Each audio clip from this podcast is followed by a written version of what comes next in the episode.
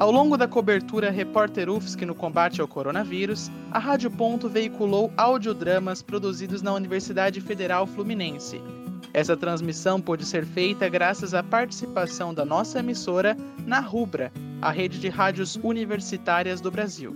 No depoimento a seguir, João Batista de Abreu, professor da UF, nos conta como foi o processo de criação dessas peças de radioteatro. Quando o coronavírus começou a chegar ao Brasil, eu e um colega da BI, o Arnaldo César Rise, procuramos nos engajar num projeto coletivo que tivesse um espírito de solidariedade. Descobrimos então que em Salvador, pesquisadores e jornalistas da Fiocruz e da Universidade Federal da Bahia tinham criado um programa para trocar experiências sobre tratamentos, medicamentos, formas de enfrentar a pandemia, enfim. Na nossa área de comunicação, a ideia era desmascarar as fake news sobre a falsa eficácia de remédios para essa doença, que até hoje essas fake news proliferam nas redes sociais. A gente chama de turma da gripezinha.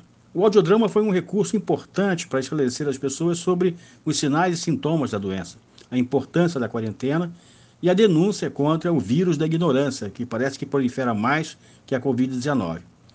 Como eu dava disciplina de radiodrama na UF por muitos anos, Convidei alguns ex-alunos, convidei o operador Marcelo Santos, que tem mais de 30 anos de experiência em rádio, e partimos para a produção. Tudo é feito à distância.